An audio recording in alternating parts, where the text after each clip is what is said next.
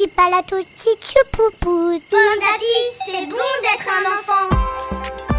Histoire de Pomme d'Api, un podcast proposé par Pomme d'Api, le magazine préféré des enfants de 3 à 6 ans. Chaque mois, tu vas découvrir une grande histoire que tu lis peut-être à la maison avec ta maman ou ton papa, ton grand frère, ta cousine, ta mamie, ta nounou, le babysitter ou même tout seul. En ce mois de février, Pomme d'Api te propose Basile et les branches magiques, une histoire de Claire Astolfi, lue par Pascal. Basile et les branches magiques. Il était une fois un roi cruel nommé Oscar. Il voulait tout posséder. Les forêts et les plaines, les rivières et les montagnes, les puits et les moulins. L'été, quand il faisait très chaud, il interdisait à tous les habitants de plonger dans la rivière pour se rafraîchir. Pas question de se baigner avec mes poissons, criait-il. Et l'hiver, quand il faisait très froid, il hurlait Tout le bois est à moi pour chauffer mon immense château. Celui qui en coupera sera jeté en prison. Un jour d'hiver glacial, un jeune garçon nommé Basile marchait dans la forêt. Il cherchait un minuscule bout de bois à brûler. Si je ne me réchauffe pas, grelottait Basile, je vais mourir de froid.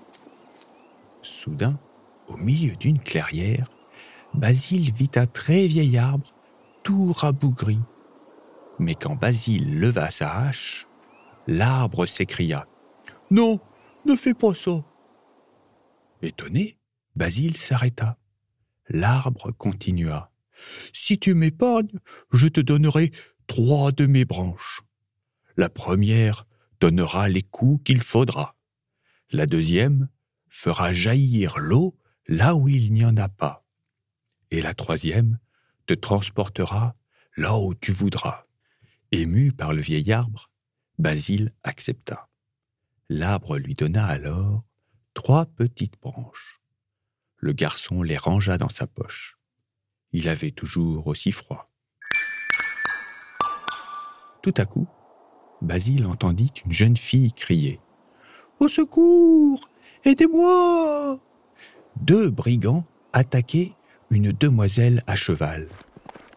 C'est alors que la première petite branche s'échappa de la poche de Basile. Elle vola jusqu'au méchant et les frappa si fort les deux bandits s'écroulèrent à terre, assommés. La jeune fille descendit de cheval. Je suis la princesse Solène, dit-elle. Tu m'as sauvé la vie. Pour te remercier, je t'invite à venir avec moi au château. Je te présenterai à mon père, le roi Oscar. Oscar En entendant ce nom, Basile eut des frissons. Mais il avait froid, et la princesse était si douce. Alors, il accepta de bon cœur. Le roi accueillit Basile en souriant. Mais au fond de lui, Oscar était furieux.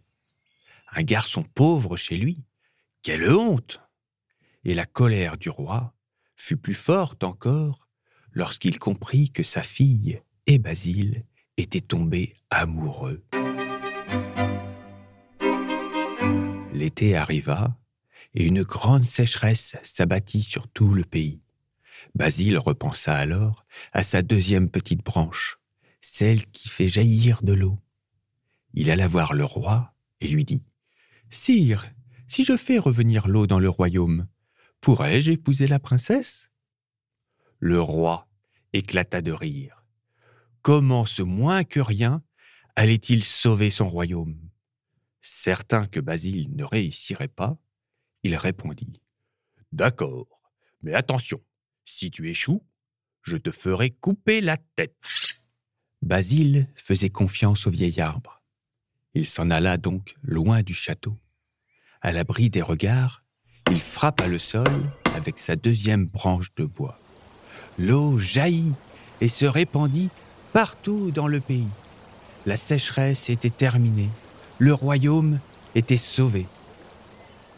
Aussitôt, le roi Oscar accusa Basile d'être un sorcier. Les gardes l'enfermèrent dans un grand coffre qu'ils jetèrent à la mer. Bon débarras s'exclama le roi. Prisonnier du coffre, Basile allait se noyer. Il sortit de sa poche sa dernière branche de bois, celle qui pouvait le transporter là où il voulait. Il lui demanda de l'emmener dans la chambre d'Oscar.